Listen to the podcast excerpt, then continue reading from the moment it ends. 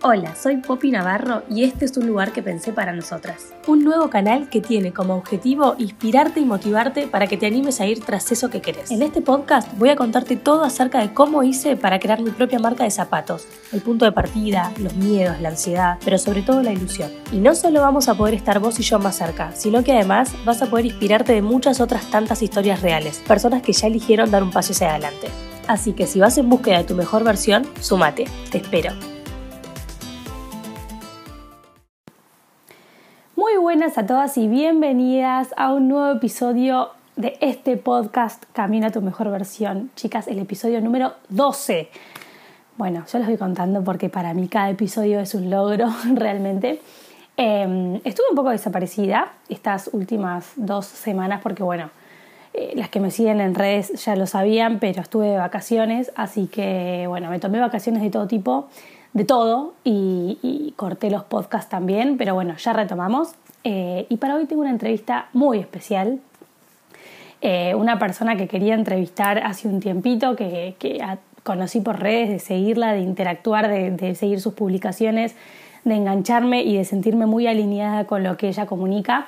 Estoy hablando de Ale Saavedra. Eh, para las que no la conocen, Ale es psicóloga es especialista en ansiedad y en mindfulness, algunos temas que, bueno, que ya estuvimos tocando en este podcast y, la verdad es que me parecía muy interesante traerla y charlar eh, porque creo que nos va a servir a todas, a mí exclusivamente, nada, un montón, porque realmente tenía muchas ganas de hacerla. es speaker internacional también, está escribiendo su primer libro, así que realmente las invito a escuchar esta entrevista y espero que la disfruten tanto, tanto, tanto eh, como yo disfruté de hacerla. Bueno, tengo a mi invitada ya del otro lado, a Ale. Ale, ¿cómo estás? ¿Todo bien? Muy bien, Poppy, sí, gracias por la invitación. No, gracias a vos por sumarte, de verdad, como te decía recién antes de, empezar a grabar, estoy muy contenta y entusiasmada con esta entrevista. Eh, ayer justo a la noche estaba leyendo un libro y, y, decía algo como, ¿no? Disfrutar el proceso creo que esto de los podcasts que empecé a hacer, eh, nada, a veces obviamente entrevistar a otra persona no es tan fácil y, me juegan los nervios en contra, eh, pero realmente me está abriendo muchas posibilidades para conectarme con otras personas especialistas, profesionales que saben un montón y que, nada, que está buenísimo. A mí me encanta charlar, eh, me siento muy alineada con lo que vos transmitís y por eso, nada, me parece que es información que está buena que lo sepan, la conozcan muchas personas, por eso la idea de invitarte. Así que nada, gracias y, te cedo el espacio para que, para que te presentes vos, para que nos cuentes quién sos y un poco lo, lo que haces, así los que no tienen la, todavía la oportunidad de haberte conocido que lo puedan hacer. Perfecto. Nada, antes de presentarme, lo que te puedo decir es sacarte esa idea de que las cosas salgan bien o que salgan mal. Eh, no hay nada más hermoso y valiente que animarse a hacer cosas. Entonces, a veces los nervios están ahí, son normales, pero creo que es importante disfrutarlo, el proceso, entendiendo que va a salir como tenga que salir y va a estar bien y que va a ser un aprendizaje de todos modos. Así que eh, a disfrutar eso, ¿no? Em, empezar a ser flexibles al error, porque el error en realidad es algo divino, porque está lleno de aprendizaje y las personas que cometemos errores son las que estamos en la cancha. Entonces, bienvenida sea eso. Gracias. Eso por un lado. Y por otro lado, em, nada, bueno, mi nombre es Alejandra Saavedra, soy licenciada en psicología y me especialicé en mindfulness, neurociencias y en estudios de psicología de Oriente, budismo, etcétera, eh, por una convicción personal, digamos. O sea, en un momento empecé a encontrar en la psicología ciertas como huecos, ciertas cosas que decía, bueno, ¿y acá qué? ¿Qué hacemos acá? ¿no? Em, y, me sirvió primero a mí, como ser humano, a mí en mi proceso, a mí como persona. Me, me, ayudó muchísimo a entender ciertas cosas que pasan con nuestra mente y ciertas leyes que solamente, no solamente nos atraviesan a nosotros, sino que también atraviesan a la naturaleza en, en general. Entonces empecé con eso y después entendí que ahí había un mensaje tan poderoso que no se podía quedar en mi experiencia y que tenía que llegar a muchas otras personas y decidí hace más o menos, no sé, tres años creo, crear un, un, Instagram donde empecé a escribir, empecé a escribir, empecé a escribir y empecé a tener mucha convocatoria, muchas personas resonaban con lo que decía. Y bueno, viste que Instagram va cambiando y de repente también pasé de escribir a grabar videos, que, que, me encanta, realmente lo disfruto un montonazo. Em, otra cosa sobre mí que tal vez muchas personas no sepan es que fui tenista profesional. Mira. Eh, por eso vivo, sí. Sí, sí. O sea, si me vieras en persona, soy muy alta. No, igual siento que sos alta. Yo igual, obviamente no te ah, conozco, nunca te vi en persona, pero no sé, me das alta. Pero bueno, viste que Instagram siempre uno idealiza o viste, ve otras cosas, pero me das alta. O sea que fuiste tenista y ¿qué pasó? Y jugué al tenis profesionalmente, de hecho me fui de mi casa muy chiquita, me fui a los 15 años, em, me fui a Barcelona a entrenar y después me vine para Argentina a los 16 porque se hacía muy lejos todo. Eh, entonces, ahí, bueno, me encantó Buenos Aires, me enamoré realmente de la ciudad. Y nada, a medida que fui realmente experimentando de qué se trataba el deporte, de qué se trataba la competencia, de qué se trataba viajar em, y dedicarse a esto, dije, mm, no gracias amigos, no me gusta esto. Es un eh, sacrificio enorme, dejas, creo que dejas demasiado... Yo creo que todo es un sacrificio cuando no es tu propósito, ¿no? Entonces, ahora, por ejemplo, yo también podría pensar que es un sacrificio ahora estar en esta entrevista si no fuera mi propósito, si no estaría alineado a mi propósito. Entonces uno lo etiqueta como sacrificio cuando dices, uy, no, o sea, ¿qué estoy haciendo acá? Esto realmente no resuena conmigo. Claro. ¿No? Entonces, y un poco también alineado a lo que hablábamos al principio, yo agradezco haberme dado, haberme dado la oportunidad de haber probado eh, esta experiencia de jugar al tenis y darme cuenta que no era por ahí, es, para mí es una experiencia que suma un montón, no perdí tiempo. O sea, mucha gente dice, perdí tiempo jugando al tenis, ¿no? No, no. Perdí tiempo intentando. Para nada, yo me, me, me, enriquecí como ser humano, o sea, tan chiquita, imagínate, ya estaba viajando por el mundo, conociendo gente de todas partes, mi cabeza hizo ¡pum! Así una Eso es una experiencia, viajar es una experiencia, bueno, eso te lo llevas, eh, tal cual como vos decís, te lo llevas. Y, y, cuando decidiste no dedicarte más a eso, ¿te frustraste? O sea... No, no, la verdad que no, o sea, a ver, tuve momentos, obviamente, ¿no? Pero en realidad yo lo que siempre digo es que no lo decidí tanto yo, sino que lo decidió mi cuerpo. mi cuerpo me dijo, no, no te gusta esto, porque a mí, imagínate todo lo que había invertido en, en, tiempo, en esfuerzo, no solamente yo, mi familia, el tenis es un deporte súper, súper caro. Entonces, en un momento dije, eh, me empecé a lesionar, me lesionaba, me, me torcí el tobillo, me torcí el tobillo, me rompí dos ligamentos.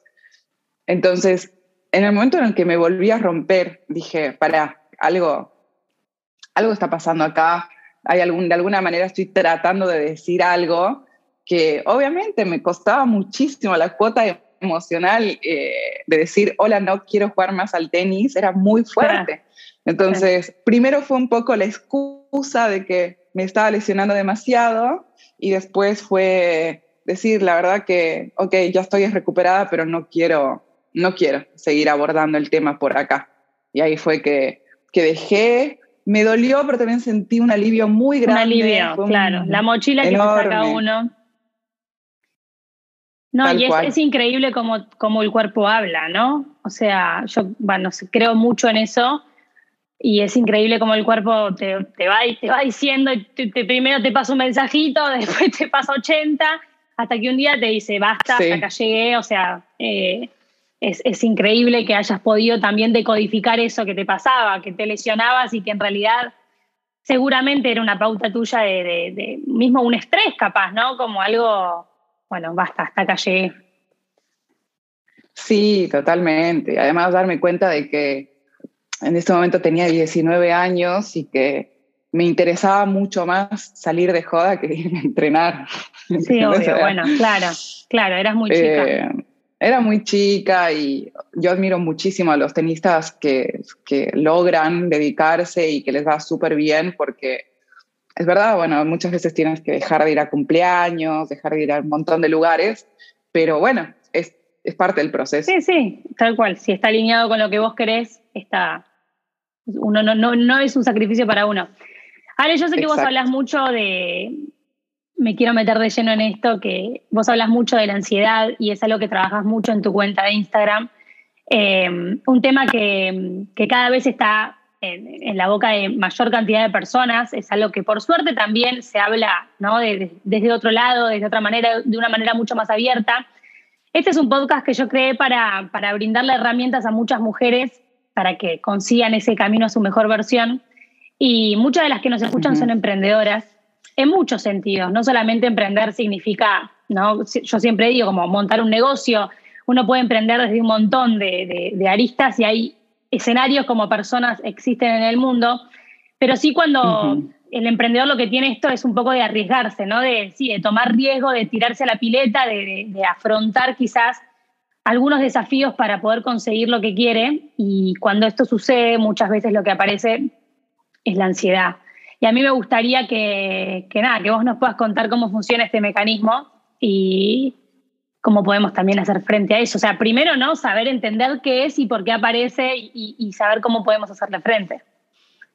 Sí. A ver, la ansiedad es algo que está en nuestra, digamos, enquistado, si quieres, en nuestra naturaleza humana, porque responde a un mecanismo que es esencial, que es nada más, nada menos que el instinto de supervivencia. Sea, nosotros en nuestro cerebro más instintivo, en el, más antiguo que tenemos, el menos evolucionado, digamos, si quieres, tenemos una partecita que se encarga de interpretar la realidad anticiparse a la realidad eh, de manera preventiva, digamos. Entonces. Cuando tú lo, tú lo tomas desde ese punto preventivo, que es, es evitar algún error, evitar algún fracaso, evitar que las cosas salgan mal.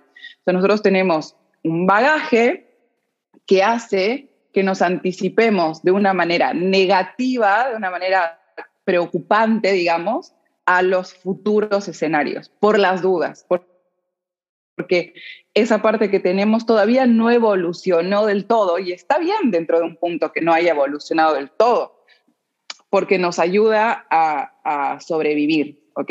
Claro. Ahora, el problema es cuando el, cuando, cuando el tema por el cual te estás preocupando no existe. No siempre no estamos al borde de la muerte, digamos, ¿no? Como que el cerebro responde un poco a salvarnos sí. ante eso, pero claro. Exacto. Ese es el problema cuando tú de lo que te estás anticipando no es un escenario real y que probablemente de hecho hay muchas investigaciones que confirman esto y es que dicen que hay alrededor de el 10% de tus preocupaciones suceden realmente. El 10%, imagínate, o sea, no, no es eh, nada, nada de lo que nosotros creemos que puede llegar a pasar.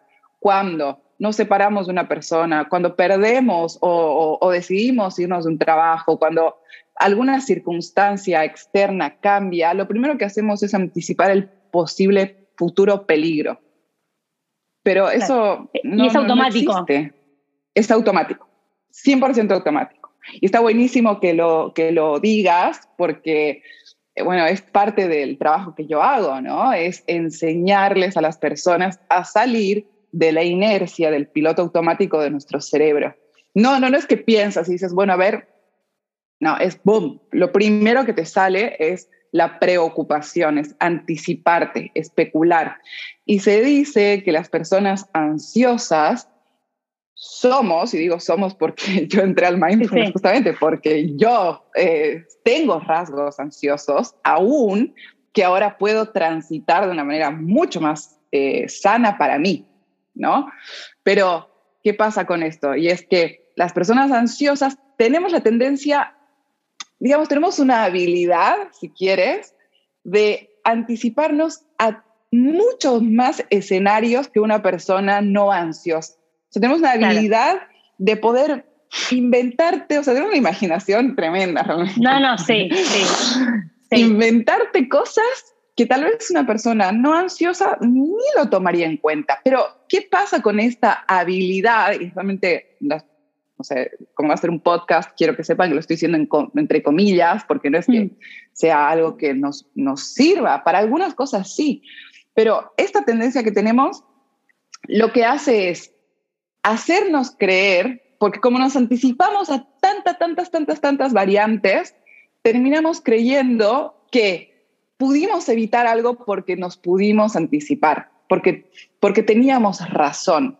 Claro. ¿Se entiende? Claro, como sí, pudimos anticipar el escenario y entonces estamos a salvo, estamos resguardadas.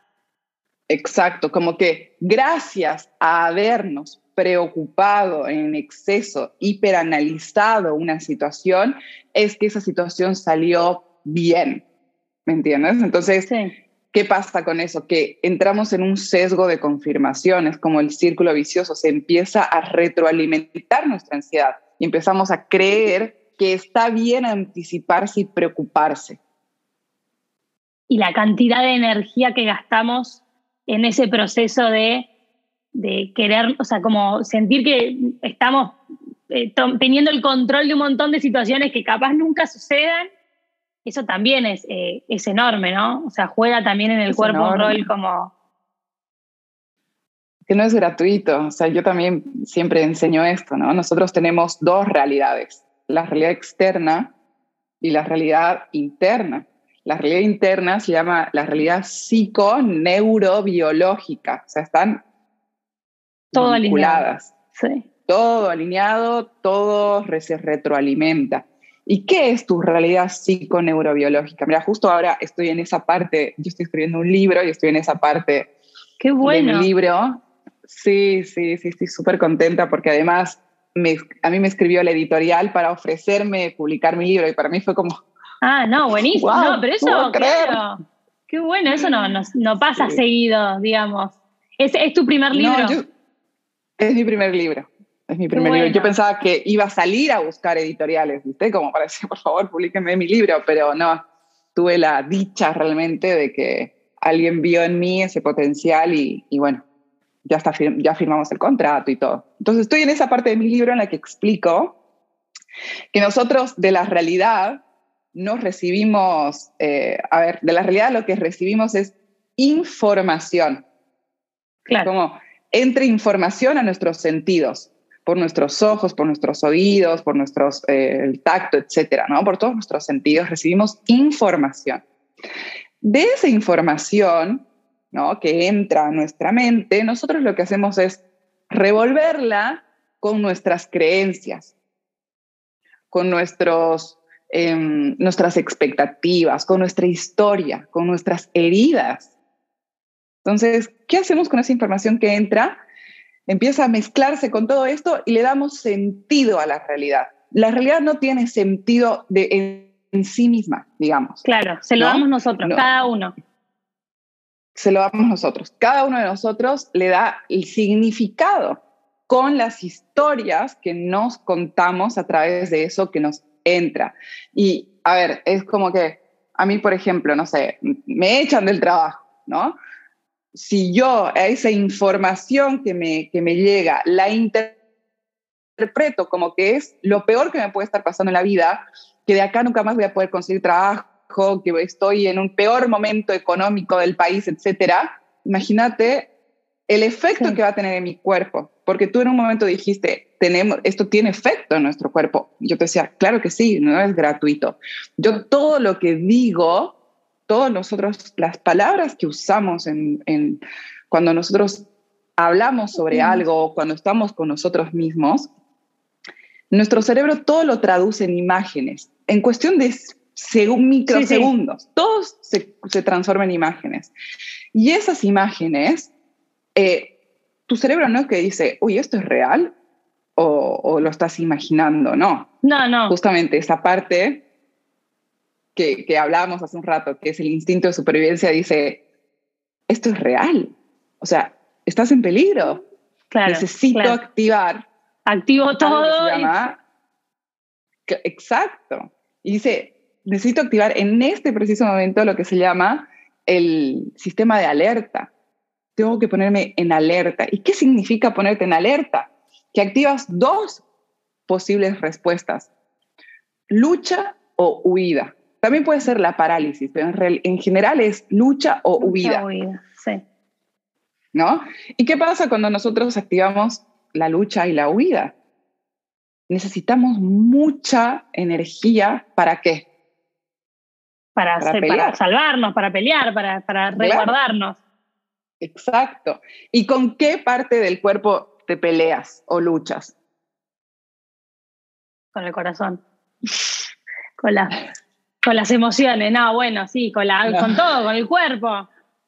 Pero vamos a suponer que realmente tienes que luchar, porque fíjate, o sea, vos acordate que la parte instintiva de tu, de tu cerebro todavía tiene arraigado que estar en peligro significa luchar o huir, o sea, de un peligro real. Vamos a suponer que alguien te viene a, robar. ¿Cómo luchas o cómo huyes? ¿Con qué? ¿Con qué parte de tu cuerpo? O sea, salgo corriendo con las piernas.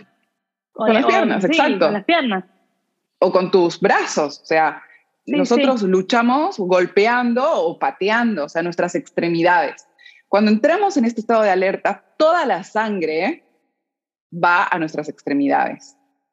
Y nuestro intestino, nuestro estómago, digamos, se queda sin esa cantidad de, sangre necesaria barra energía para digerir. Por eso las personas ansiosas tenemos tantos problemas en el intestino. Claro, claro. Y además te llenas de cortisol, que es la hormona del estrés, que está bien en una dosis. Ahora, si a nosotras dos nos miden el cortisol en sangre, lo debemos tener un poco más elevado, porque está bien, estamos en una situación de actividad, o sea, yo en una actividad súper cognitiva, necesito, no, no, puedo estar acá tirada, ¿no? Como diciéndote, no, no, no, obvio, no, estoy en un estado de calma, digamos, estoy en un estado de alerta, de, pero un, de un buen sentido de alerta. Ahora, cuando cuando ese peligro no es real, o sea, no es cuando como que viene un ladrón y te trata de, de robar, lo que tú puedes hacer es al correr o al luchar, ¿qué generas? Porque claro, nuestro cuerpo es súper sabio y genera una homeostasis. Cuando tú luchas o, peleas, estás generando lo que se llama una fuga de estrés. Estás canalizando toda esa adrenalina afuera. Pero cuando el peligro está en tu cabeza, cuando tú te estás imaginando que te vas a quedar sin casa, que te vas a quedar sin sueldo, que nunca más nadie te va a amar, que nunca vas a encontrar pareja, etcétera. El peligro está en tu cabeza. ¿Y quién le pone fin a ese peligro? Es muy difícil. Tenés que conocerte muy bien, conocer muy bien lo que pensás, cómo pensás y para poder frenarlo, porque si no realmente es imposible. Te absorbe. Sin esas herramientas. Imagínate lo que es. Imagínate, o sea, no, no. es terrible, ¿no? Y imagínate lo que, se, lo que es un cerebro, un cuerpo que constantemente lo están bombardeando de, este tipo de ideas. Es adrenalina, cortisol constantemente. Estás en alerta todo el tiempo. lo que nosotros hacemos con el mindfulness son muchas cosas que se generan. Es primero volverte observadora, observador de, de esa mente. Porque nosotros estamos tan identificados a nuestros pensamientos que creemos que todo lo que pensamos es una verdad absoluta. Sí. Te, me, estás respondiendo un montón de preguntas que, que tenía. Pero, no, buenísimo, ah. me encanta. Yo me, me, encanta real. Este tema es como. Eh, bueno, a mí me, yo me puedo quedar horas y horas escuchando esto. Em, me quedo primero con algo que, que mencionaste antes, eh, con esto de que, bueno, vos te considerás una persona, una persona ansiosa a mí me pasa lo mismo, eh, me considero una persona muy ansiosa, pero también creo que eh, o sea, la ansiedad está en todo el mundo, ¿no? O sea, todas las personas tienen ansiedad. Sí, me quedo con esto de eh, qué pasa cuando uno tiene esta condición ansiosa, ¿no? O sea, eso nos va, o sea, va a estar con nosotros siempre o hay un momento en donde, no sé, vos, Alejandra, vas a dejar de ser una persona con características ansiosas. ¿Se entiende dónde va mi pregunta? Sí, sí, sí, sí, sí. Mira, yo creo mucho en la neuroplasticidad del cerebro. O sea, yo me miro hace, no sé, 10 años y veo un cambio absoluto, radical eh, en mí. Es muy grande el cambio. Ahora, que a veces no, no, no tiendo a preocuparme de algo que no está pasando, me pasa. O sea, yo creo que hay una cuota de, de esto que necesitamos eh, para sobrevivir. O sea, necesitamos un poco de futuro en, en, nuestras vidas. Ahora, ahí es donde tenemos que ser muy mm, cautelosos, digamos, como para decir a qué tipo de escenarios del futuro le voy a regalar mi, mi foco de atención. Eh, le voy a regalar a escenarios del futuro que son motivaciones para crecer o son eh, causas de sufrimiento que, que, no están pasando, no está pasando, ¿no? Eh, entonces, creo que una persona con rasgos ansiosos puede transformar esa ansiedad en lo opuesto, que es confiar. O sea, por la, la, lo opuesto a la ansiedad es la confianza, es confiar en la vida. Yo una de las cosas que aprendí a través de todo, todos estos, digamos, todo, todo este, esta filosofía que está detrás del sí. mindfulness es a confiar, pero no solamente a confiar en mí como persona. En la vida. Aprendí a confiar en la vida, en la vida. Es decir, ¿Qué quiere decir confiar en la vida? No que todo salga bien, porque veces, ah, confiar en la vida es no. que todo salga bien, ¿no? Como que todo salga a la altura de mis expectativas. Y eso es un poco lo que hace nuestro, nuestro ego. Nuestro ego es como que nos dice, eh, necesito que esto que quiero que salga, salga. Entonces voy a confiar en esto. Necesito que esto no pase. ¿no? El otro día una amiga me escribe y me dice, estoy que me voy a volver loca. Eh, me acaban de se estaba yendo de viaje a Nueva York y, y una persona cercana había dado positivo de COVID. Mm. Eh, y me dice, sí. necesito que esto no pase, necesito ser, necesito ser positiva. Eso no es ser positiva, o sea, no, claro. positiva es que pase lo que tenga que pasar y yo voy a estar abierta, flexible al aprendizaje que esa situación me va a traer. Confiando en que la vida te va a mandar lo, lo mejor y lo que necesitas. Exacto, porque la idea que nosotros tenemos, fíjate, de hecho, la, la palabra, ¿no? O sea, el ideal es de viajes, obviamente, pero fíjate, el, en, el, en el mismo lenguaje, ideal, ¿qué hay? ¿Qué hay ahí? Hay una palabra en, en ideal. Una idea. Una idea, es una idea que tienes de cómo deberían ser las cosas. Claro. No, no, tus, nuestras ideas, pensar que son como tan limitadas.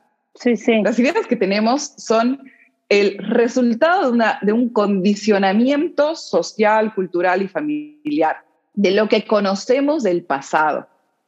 Nuestras ideas nunca pueden abrirse, digamos, o sea, las ideas que ya tenemos condicionadas y limitadas, nunca pueden realmente entender cuál es el gran porqué, la razón superior de por qué está pasando lo que está pasando. Claro. No, sí. Es, es, es tremendo. ¿No? Está todo. Y aparte, a mí me da la sensación como que es información tan fácil de entender, pero mm. a la vez es como que, que no está al alcance de todo el mundo, ¿no? Es como que a ver, yo, yo, creo que cada vez conozco más gente que piensa de la misma, de la misma forma y tiene la misma filosofía, pero eh, creo que también es porque uno se va empapando de eso y viste, o sea, cómo funciona, vas, vas atrayendo también ese tipo de conexión.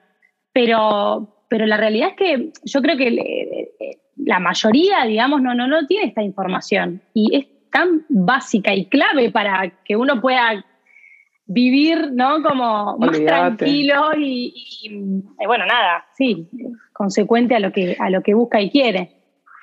Es que totalmente, pero ¿sabes qué pasa? Que aún teniendo esa información, nuestro ego es tan grande, es tan poderoso. Cuando yo digo ego, para que todos puedan entender, es tu sistema de creencias, básicamente. Mm. Nuestro ego es nuestro sistema de creencias, que es este resultado del que hablábamos, de un condicionamiento, de cómo nosotros aprendimos a cómo deberían ser las cosas. Entonces, como nosotros aprendimos que así deberían ser las cosas, nuestro cerebro tiene un mecanismo que se llama economía de esfuerzo.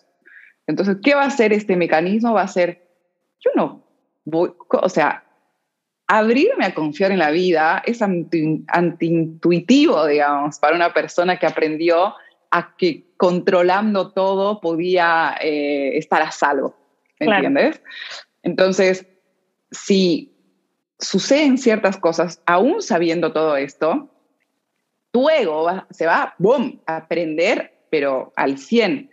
Y, y, desde la neurociencia, el ego es tus redes neuronales. O sea, tienes un esquema de cómo enfrentar ciertas situaciones. Entonces ese esquema está arraigado en tu cerebro, tienes conexiones neuronales, tienes un camino, como esto yo lo explico mucho en mis cursos, que obviamente acá no me voy a extender porque si no, no sé. Lo hacemos hasta tiempo para hablar. Claro. Pero digamos, como una partecita chiquitita, es que nosotros tenemos conexiones neuronales que dan lugar a algo que se llama un camino facilitado. Si yo quiero ir de A a B, tengo este camino que está facilitado. Y es casi como que te imagines un bosque en el que tienes un lugar en el que ya está toda, toda la maleza está cortada, o sea, estás... Sí, limpito, y llano y hermoso, sí. Exacto, pero ese camino que está facilitado te lleva al sufrimiento, no te lleva a la expansión. Por otro lado, tienes un bosque que está lleno de maleza, lleno de, de no sé, de árboles, qué sé yo, de todo, ¿no? Eh, pero ese camino te puede llevar a la calma, a la paz, al bienestar. Pero ¿qué necesitas? Mucho trabajo. Mucho trabajo, sobre todo de la tentación de no decir, Ay, mejor me voy, por el otro que era más fácil. Sí. Claro, porque economía de esfuerzo. O sea, nuestro cerebro dice, ¿para qué vas a gastar tanta energía en confiar en la vida? Mejor preocupate. O sea, ya sabemos preocuparnos, ¿no? O sea, tenemos. No, no, sí, de, base, de base. claro. Exacto.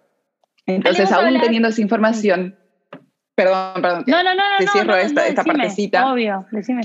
Que aún teniendo esta información, hay momentos de nuestra vida en los que, en el, nada, el ego nos gana. Y ahí es donde tenemos que volver a hacer esta práctica, que es volver a observar nuestra mente, cuestionar esos pensamientos y dirigir conscientemente nuestra energía a eso que nos expanda. Al camino difícil. Exacto. Es, un trabajo de mucha conciencia, de mucha conciencia. Sí. Totalmente. Eh, esto que, que, que decías recién también de las creencias, creo que también está muy ligado al tema de los pensamientos, ¿no?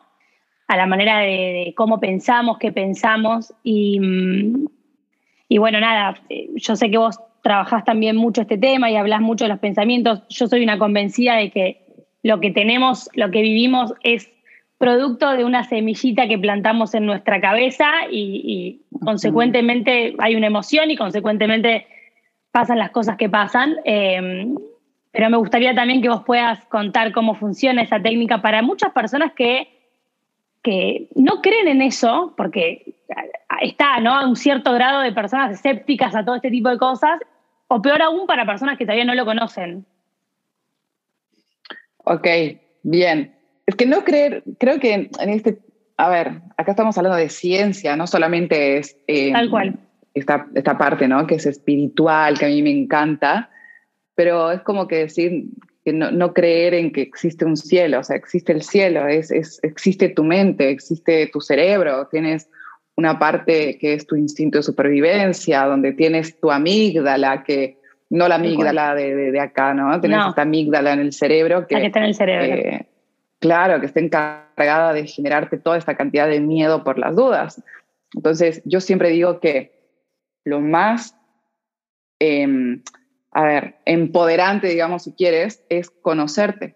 Porque si tú no conoces, más allá de conocer tu historia, es conocer cómo funciona tu cerebro. Es muy terapéutico. Entonces, mucha gente a mí me dice, no puedo creer la paz que tengo de entender que me pasa lo que me pasa, porque así estamos programados como seres humanos. O sea, mucha gente me escribe y me dice, gracias a, entender en el curso de ansiedad, de mindfulness, que tenemos todo este bagaje, siento un alivio. O sea, puedo, ya puedo observar mi tendencia al miedo, no desde esta identidad, sino desde este lugar que sucede porque tiene que suceder. O sea, el miedo nos va a acompañar siempre, ¿no? Entonces, los pensamientos, que los pensamientos son los que nos, los, lo que les, decía hace un rato, les decía, son los que moldean y le dan sentido a nuestra realidad. Imagínate que nosotros alrededor de, en, un día tenemos entre 60 mil y 70 mil pensamientos en un solo día. Y, y, hay una tendencia, sí. Es tremendo. Nuestra, es que acá es donde yo digo, eh, la gente que empieza a meditar y quiere poner la mente en blanco. No. O sea, explícame cómo haces para parar una máquina que está en constante funcionamiento. ¿Cómo haces para decirle, bueno, a ver, ahora mira que tengo que meditar? no, es un mito, es un mito. Lo de la mente en blanco es un mito. Pero ya vamos a hablar. Total. del mindfulness. Entonces, estos pensamientos suceden de, de forma automática y nuestra tendencia, justamente vinculado con esto que hablábamos de la amígdala, es a que esos pensamientos tengan un tinte negativo. Negativo. Sí. Y que además, y acá hay una cosa que es súper interesante para que lo tomen en cuenta, y es que el contenido de esos pensamientos, o sea, la calidad de esos pensamientos, se repiten todos los días. De hecho, a ver, pónganse a pensar todos acá, ¿no? Que nos están escuchando y tú también. De ayer a hoy, ¿en qué más o menos cambió la calidad de tus pensamientos? Y, de ayer, y de antes de ayer, y de hace una semana. Sí, sí. En general, todos los días nos levantamos a pensar exactamente lo mismo. ¿Y cómo podemos generar un cambio en nuestra vida si el cambio no viene de afuera? cambio viene de adentro. De adentro. De lo que vos estás creando. Nuestras ideas son creadoras. Son, son, el, el, son la semilla. ¿no? Tú decías hace un rato, o sea, ¿qué tipo de semilla estoy alimentando todos los días? Entonces, para mí, tu pensamiento es una semilla. Tu foco de atención es el agua con la que estás regando esa semilla. Tu foco de atención es lo que le da fuerza a ese pensamiento. ¿Vas a seguir teniendo pensamientos negativos? ¿Vas a seguir teniendo pensamientos negativos? O sea, no puedes sí, porque evitarlo, está, en, nosotros, claro, claro. Pero lo que sí puedes es elegir si le vas a prestar atención o no a ese tipo de pensamientos. Y ahí es donde tenemos que pensar, ¿de dónde nace todo? ¿De dónde nace, eh, a ver, una casa? cuando vos ves una casa ya construida, ¿dónde, ¿cuál fue su punto de origen?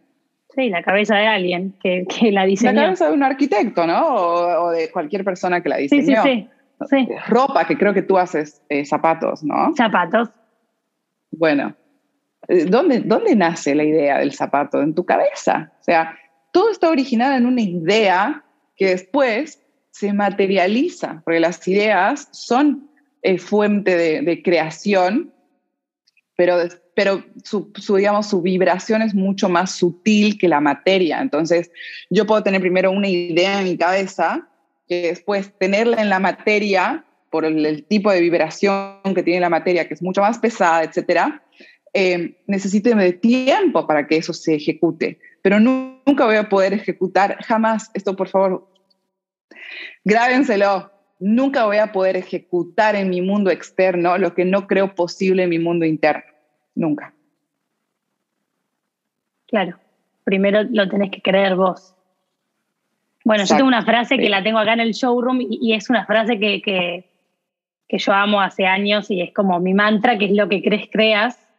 Yo estoy convencida que funciona de esa manera. Obviamente que a veces eh, a uno se le hace más difícil porque, bueno, como vos decís, parten de creencias de uno, de cómo lo educaron, de cómo, eh, de las experiencias que tuvo, de su historia. Eh, por eso creo y defiendo, como vos decís, la importancia de conocerse. Porque no solo, como decías vos, lo bueno de conocer el cerebro y cómo, cómo pensás, cómo funciona el cerebro, sino también de tu historia, porque muchas veces hay gente que ni se anima a hablar de su historia, o porque hay cosas que no quiere recordar, o porque hay cosas que no se anima a contar, o no sé, lo que sea, eh, pero recordar todo eso y conocer cada experiencia y, volver siempre, o sea, bueno, en algún momento, ¿no? Volver para atrás y decir, bueno, ¿no? ¿Qué pasó acá y por qué me siento de esta manera? em, es muy importante para después poder creer y crear. Eh, Obvio, es que si no lo haces consciente, lo estás repitiendo. Eso es, eso es así. Si no sabes, lo estás repitiendo sin tu permiso. O sea, claro. tal vez después digas, ok, bueno, yo ya sé que tengo este patrón, pero bueno, estoy habilitando este patrón. Pero mientras que yo no, no haga consciente algo de mi historia, mi historia, o sea, es empezar a unir todo lo que venimos diciendo, mis pensamientos, crearon una historia, una identidad. Entonces mi cerebro va a decir, ok, este es tu esquema. Bueno, yo me voy a encargar de ahorrar la mayor cantidad de energía posible para que este esquema que tienes de la realidad lo veas en todas partes, lo confirmes, se llama sesgo de confirmación. No vas a poder ver algo más que no creas posible, porque esto es lo que tú crees posible. Y ahí entra mucho el foco de atención en el, en el mundo externo tenemos una, un sinfín de posibilidades para poder experimentar. Pero vamos a experimentar a lo que estamos siendo atraídos y lo que estamos siendo atraídos tiene mucho que ver con nuestras ideas, nuestros pensamientos, nuestras creencias y la atención que le estamos poniendo al mundo externo para confirmarlas. Y esto es, eh, vos corregime si, si me equivoco, pero si yo tengo un pensamiento negativo, mis emociones van a ser negativas porque estoy o asustada o triste o enojada. Si yo tengo un pensamiento positivo, voy a tener ilusión, voy a tener motivación y voy a encontrar las herramientas para poder hacer, ¿no? Eh, lo que dirigirme hacia el lugar al que quiero ir. Lo, digo al que quiero ir, no, o sea, sin, sin que tenga que ser un lugar, o sea, como a esa meta, ese sueño, ese deseo que yo tengo. Funciona de esa manera.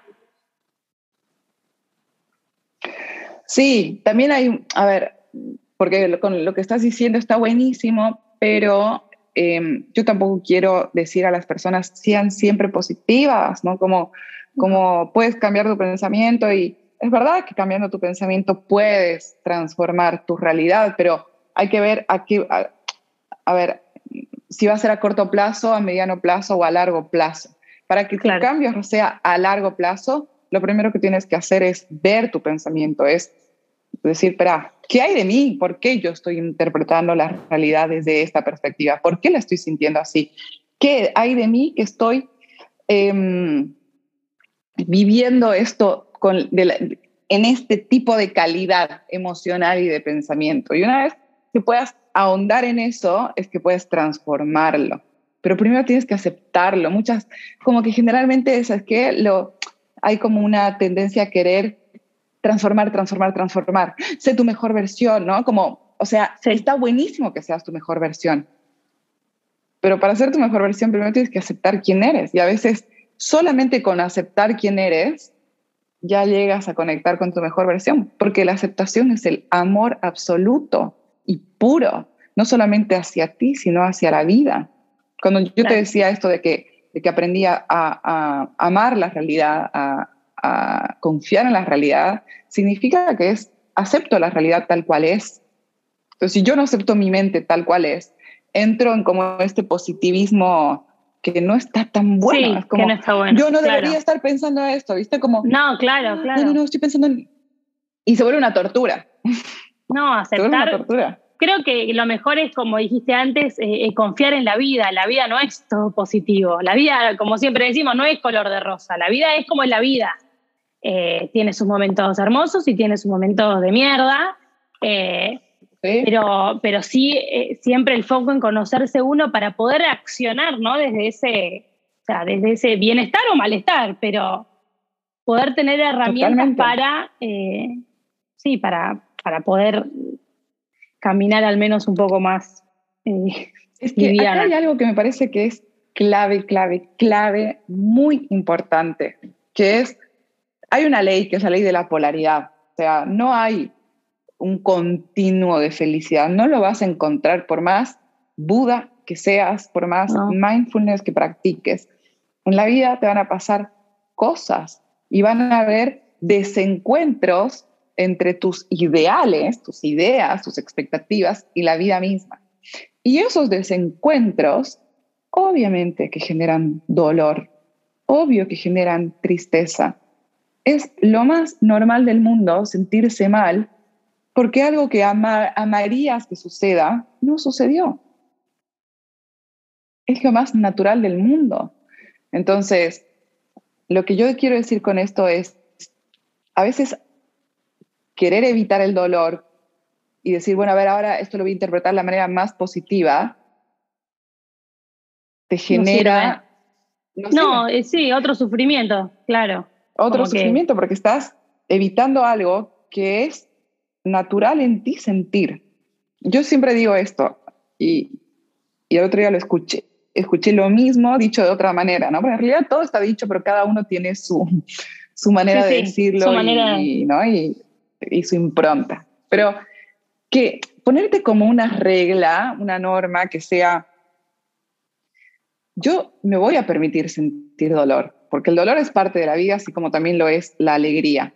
Pero voy a ser muy responsable en no crear sufrimiento. Son cosas totalmente diferentes. Sentir dolor es, a ver, ¿qué estoy sintiendo? Entre, es como que se genera una separación entre el dolor y tu ser. Tú eres el que experimenta, lacta el dolor. ¿Qué siento? ¿Cómo se siente? ¿En qué lugar? Entonces te permites llorar.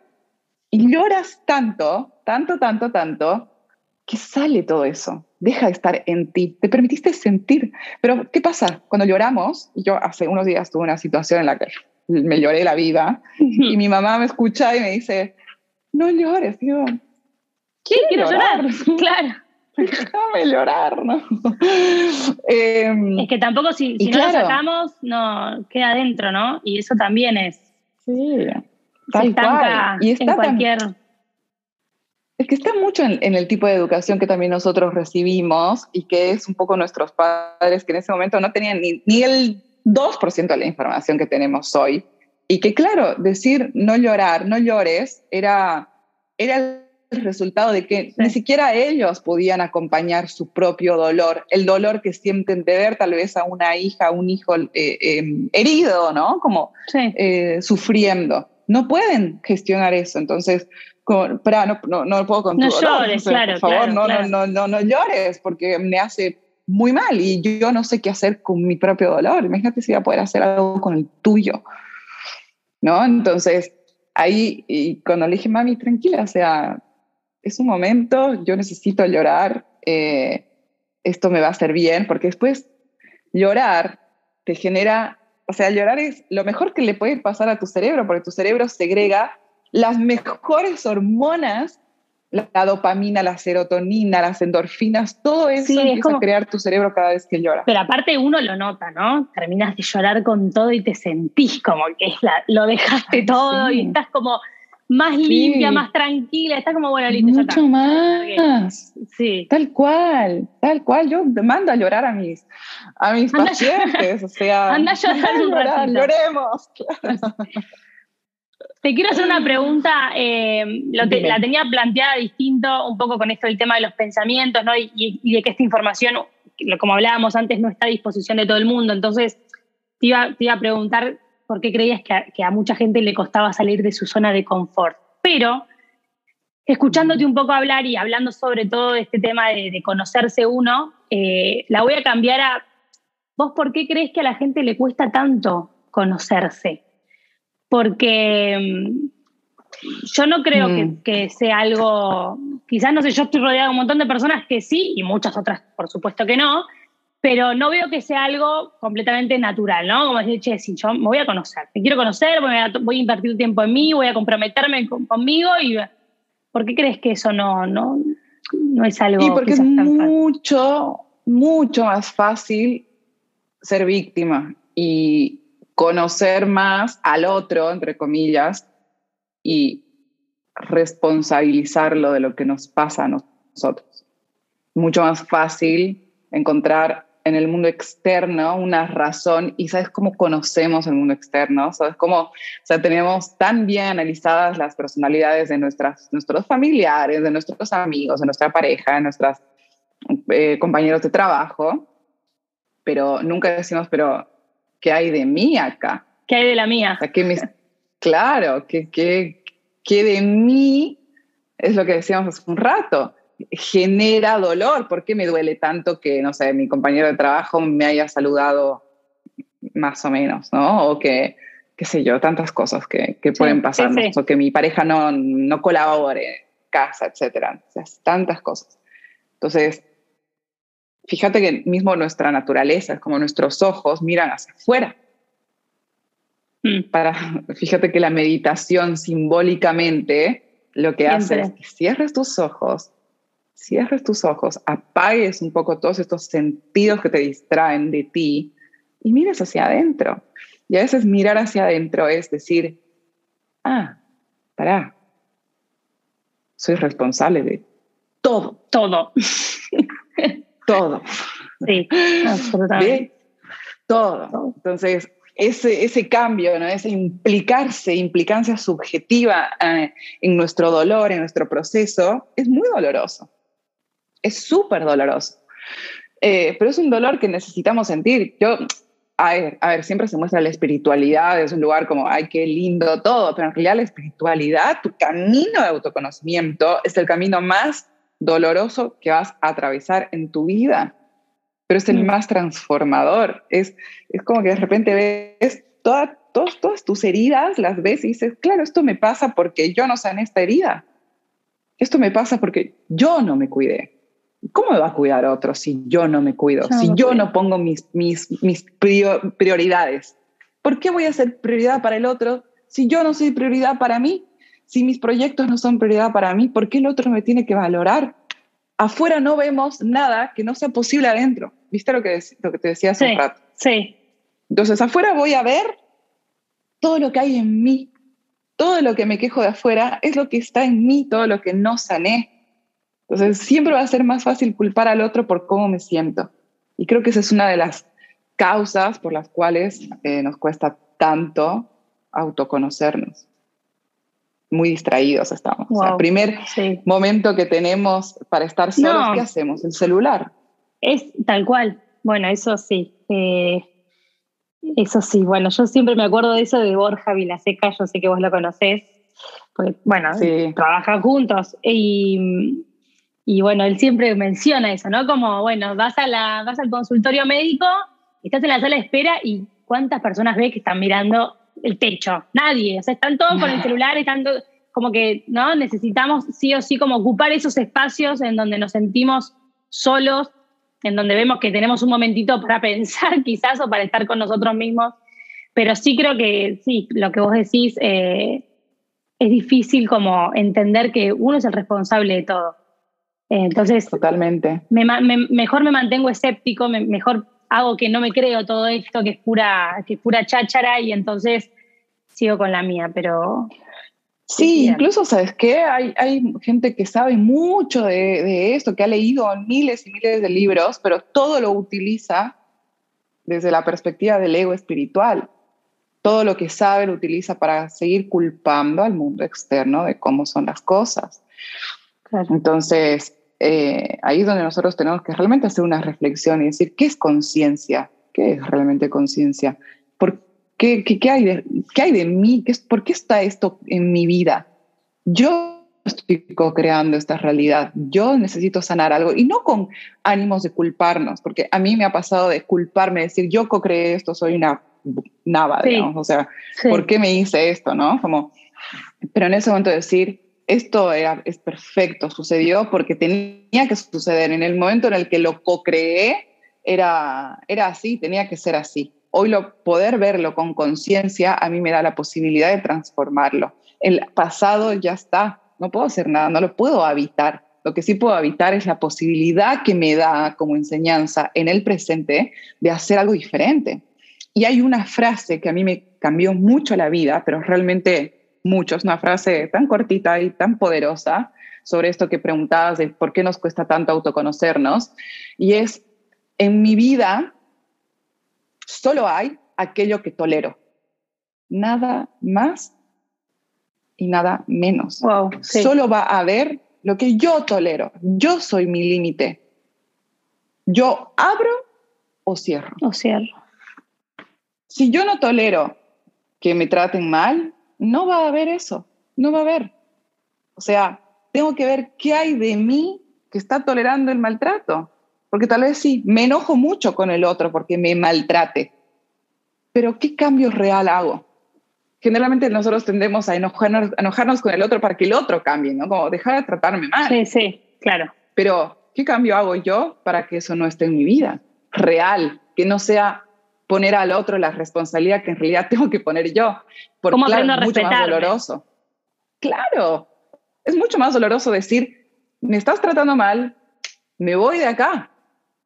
No, prefiero culpar al otro, enojarme, quejarme, vivir en una relación de mierda, perdón por la palabra, pero vivir en una relación mediocre, culpando al otro, pero nunca haciéndome cargo. Porque hacerme cargo es decir, espera, ¿quién, qué, qué, pasa conmigo que esto está en mi vida? Wow. Em, supongamos que yo quiero decirte que ya estamos llegando a la hora de nuestro podcast, o sea, esto es... Eh, ¿En serio? Te juro. Em, Tremendo. Cuando a uno le gusta lo que está hablando es, es increíble, real. ¿eh? Horas. Em, pero bueno, quiero, quiero, sí, no quiero terminar este podcast sin hablar de, de, bueno, cómo podemos empezar, ¿no? Una, una de las formas para empezar a conocernos, conocer a nuestra cabeza, a nuestra mente, es el mindfulness. Y es algo que vos transmitís mucho. Eh, y bueno, quizás quieras contar un poco eh, de, qué se trata. Yo en algún otro episodio de este podcast algo hablé del mindfulness. Eh, me sentí identificada con lo que dijiste al principio porque llegué al, conocer el mindfulness también por estas características ansiosas y, me ayuda mucho no puedo decir que me, ayudó y me ayuda, porque es algo que, que, hoy por hoy me sirve y que aplico. Em, pero bueno, sí me parece que, bueno, nada, quiero que vos lo cuentes y, y, des a conocer de qué se trata y cómo se puede gestionar. Bien, es que va a ser una herramienta que nos va a, a, acompañar toda la vida. No, no, no es que, ah, bueno, ya está. ¿no? O sea, el mindfulness es para mí una especie de higiene mental. Entonces, eh, tú no vas a cepillarte los dientes hoy a la mañana y decir, bueno, ya está, me cepillé los dientes, ¿no? Como nunca más voy a tener que cepillar los dientes. No, el, no porque lo hayas hecho una vez, lo hayas hecho con todas las ganas, ¿no? Con el mejor Aunque le hayas puesto mucho es que, claro. los dientes, chicas, dos, mínimo dos, tres veces por día. Tal cual. Eh, es algo que, que, hace, es parte de nuestra higiene mental, de nuestro bienestar mental. Entonces, si quieres, lo que podemos pensar es todos estos pensamientos que tenemos en piloto automático, los tenemos que limpiar. Y la única manera de limpiarlos es ser consciente de ellos, es ser observador de nuestra mente. Y cuando digo limpiar, ojo, no digo, chao, sacarlos para siempre, sino el tipo de limpieza que se genera es identificarlos. Identificarlos y hacer el trabajo más transformador y poderoso que es cuestionarlos. Cuestionarlos. O etiquetarlos como lo que son, pensamientos. No son una verdad absoluta. El mindfulness es esa, es esa herramienta que, que se transforma en una habilidad. Y acá realmente es una habilidad propiamente dicha, con mayúsculas, negrita, todo, ¿no? Es una habilidad. ¿Y qué tipo de habilidad es? Es una habilidad que te permite desidentificarte de tu mente gracias a haber entrenado el músculo de la atención. Es una habilidad que entrenas cada vez que meditas, ya sea una meditación formal, que es la sentada, que pones tu, tu cronómetro, 5, 10 minutos, 15, te enfocas en la respiración, o también la, práctica no formal, que es en tu día a día, cuando estás caminando, ¿estoy caminando realmente? ¿O dónde está mi cabeza? O la típica cuando, te estás bañando, ¿no? sí. ¿Me estoy bañando realmente? O sea, ¿estoy, estoy acá? ¿Estoy conmigo? ¿Está mi mente donde está mi cuerpo?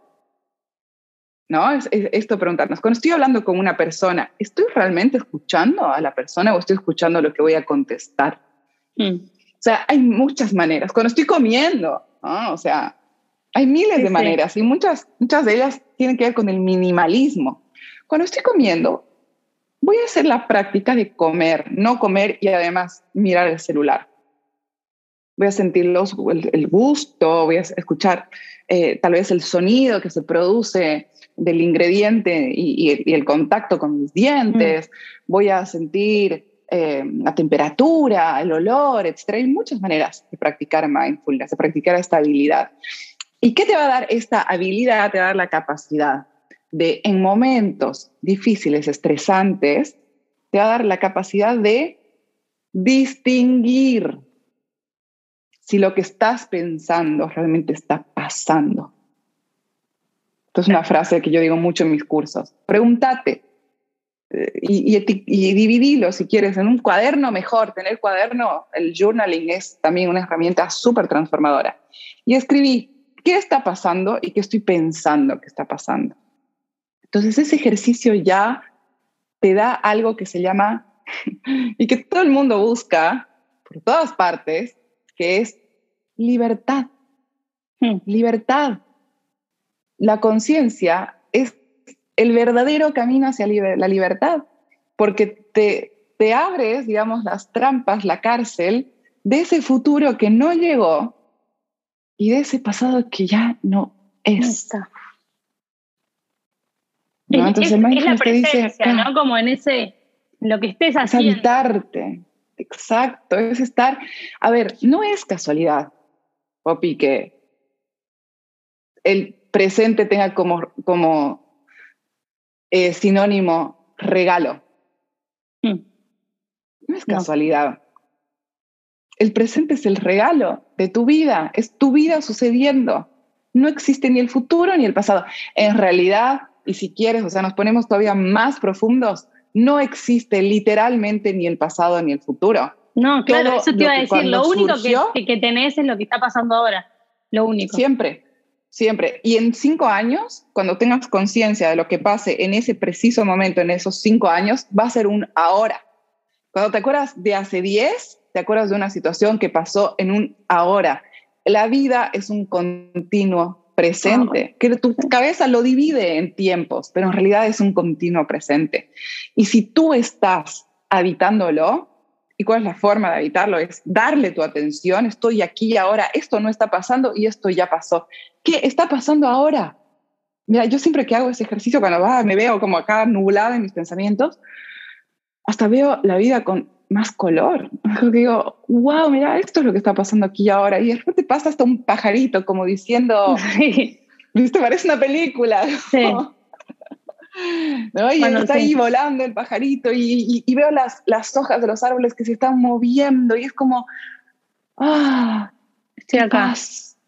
Estoy aquí ahora. Y, qué, y qué lejos, es mi, presente. Y qué lejos, ¿no? De, de esa mente en blanco eh, que, no, que en realidad no existe, porque, como decíamos antes, es, es un mito, no, ninguna cabeza se pone en blanco. y también, también es una excusa para no aprender, ¿no? A, no comprometerse a hacerlo. Bueno, yo no puedo poner mente en blanco, chao, no quiero hacer nada.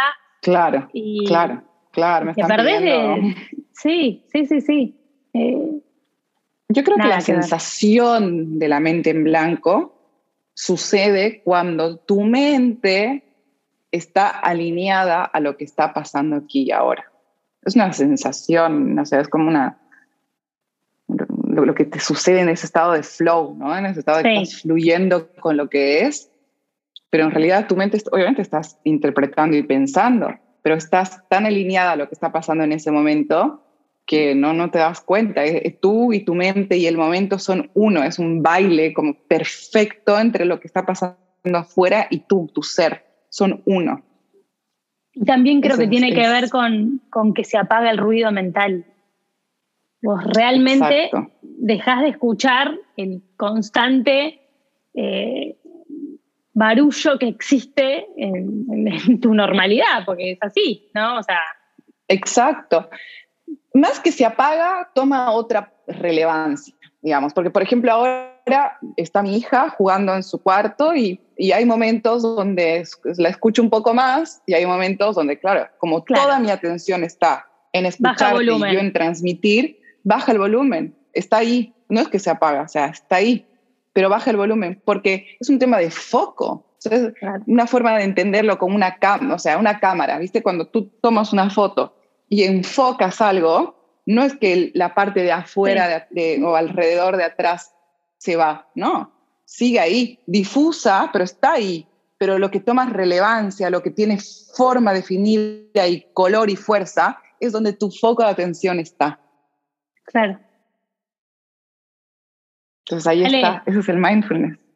Es tremendo. Te juro que me quedaría hablando un montón de tiempo más. Pero bueno, no, obviamente no, podemos hacer el podcast eterno.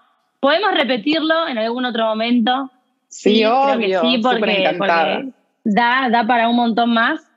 Em, pero me encantó todo lo que hablamos, de verdad te agradezco. Y, y bueno, quiero que ahora sí nos cuentes un poco en qué, en qué em, trabajo te estás, más allá del libro que nos contaste, dónde te podemos encontrar, qué es lo que brindás, los cursos, los talleres, dónde toda la gente que escuchó y que seguramente tenga ganas de conocerte y, quizás tomar alguno de tus cursos además, que nos cuentes un poco eh, cómo son y dónde encontrarte.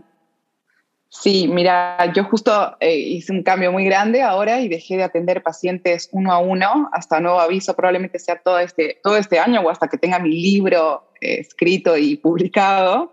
Em, pido, pido. Si no, que, Pido, el otro día escuché esa historia y dije, le voy a preguntar sobre esto en el podcast y eh, al final no lo hice, pero sí, bueno, había escuchado eso y, y, supuse que había sido una decisión para vos muy importante, ¿no? Como, bueno, me, tengo que focalizar en otro lado. Em, me imaginé que venía por el lado quizás como más de desarrollar un poco esto que venís haciendo, los cursos y, y y las charlas y demás. Eh, pero bueno, nada, ya que estás, no te interrumpo más, eh, seguí contándolos. Es que, es que sí, y además, mira, voy a aprovechar este, este podcast como una prueba, de hecho, va a quedar acá. El otro día lo grabé para mí, pero va a quedar acá, así después podemos volver a escucharlo. Y es que yo estoy sembrando para hacer algo, no chiquito, no, no, no, no, no, o sea, hacer algo enorme, gigante. Y vas a ver que voy a generar contenido y generar contenido. Y hay veces que mi contenido llegará a una persona y para mí va a ser gigante también, pero es ese proceso de amar el proceso de, sembrar y sembrar. Yo quiero llegar al mundo entero, o sea, crear un podcast también, que tengo mi podcast con mis meditaciones, pero mi, mi idea ahora es expandirme y, me encantan las sesiones uno a uno, pero la verdad que era mucho tiempo, mucha energía. Claro, que no me estaba dando toda esa energía que yo necesito ahora para crear. Yo estoy ahora creando programas, eh, estoy creando estos talleres, mi libro. Es como que estoy un haciendo... Montón. Es un montón. Es un montonazo. Entonces, lo que estoy trabajando mucho es en hacer de, de mi contenido, de mi mensaje, algo que se expanda a niveles gigantes, gigantes, pero enormes. Necesito hacer la prueba en, el momento en el que, obviamente, que va a suceder. Me siento privilegiada que lo dijiste en mi podcast. sí. Em, y que también el libro tenga una llegada hermosa, ¿no? una llegada profunda. No sé si tan, a tanta gente, pero que alguien venga y me diga, me cambió la vida tu libro lo consulto cada vez que me siento eh, ansiosa o que me siento angustiada. Tengo, para, mí hace un montonazo, ¿no? Entonces, estoy apostando a eso y obviamente que cuesta. Hay días que digo, bueno, a ver, si tal vez una, dos pacientes. No, no, no, no. Es, Yo tiendo a hacer eso. Me, me tiro sola la pileta. Como yo sola me vacío la pileta. Claro. Y es como que las oportunidades de lo que yo empiezo a vibrar empiezan a llegar. Mira, justo hoy me escribió una chica también para empezar a dar unas charlas en una empresa. Estoy teniendo unas propuestas también muy grandes. Sí, sí, todo lo que es Lo estás atrayendo sin duda. Y también cuando, viste, cuando dicen, cuando uno focaliza también y se centra en algo, bueno, las oportunidades también empiezan a, a, venir. Hay que abrir, hay que abrir. Mucha gente espera a que todo esté listo para que sucedan las cosas y a veces lo que uno tiene que hacer es generar espacio, sacar lo viejo y, y que haya espacio. Si no hay espacio, ¿dónde va a entrar lo nuevo? No tiene. Así que nada, los, obviamente invito a, que entren ahí en, mi Instagram, que por ahora es una de mis redes sociales más fuertes, pero, pero bueno, ahora, como te contaba, voy a seguir con otras, sobre todo el podcast. Em, y ahí en mi bio pueden encontrar un link y los va a llevar a mis tres más importantes talleres, el de mindfulness, el de la ansiedad y el de se llama The Work, que es, esto es para otro podcast, que es también una herramienta que te ayuda a desidentificarte de tu mente. Me la anoto, la, próxima lo hacemos bajo ese, bajo ese taller. Re, así que nada, pueden acceder a esos tres talleres. Pronto se viene algo en vivo, que también es primicia acá en este podcast, se viene algo en vivo, un evento en vivo, y estoy armando todo eso como para, para dar más y más herramientas. Qué bueno. Bueno, espero poder ser parte de todo eso. Eh, gracias de verdad. Gracias de verdad. No, gracias por, a vos. Por sumarte, por, por, por tener esta charla. Me encantó. Y sin dudas volveremos a hacer otro. Va a ser un placer enorme. Gracias a vos, en serio, por, por convocarme, por resonar con mi mensaje y, y que creas que sea lo suficientemente importante como para transmitir a otras personas. Me súper, súper alegra eso. Bueno, me, alegro un montón. Un beso enorme. Gracias, gracias a vos y a todas las que escucharon este podcast también. Gracias por estar ahí. Eh, y bueno, nada, nos encontramos la próxima. Un beso para todas. Perfecto. Gracias a todas también. Un besito. Nos vemos.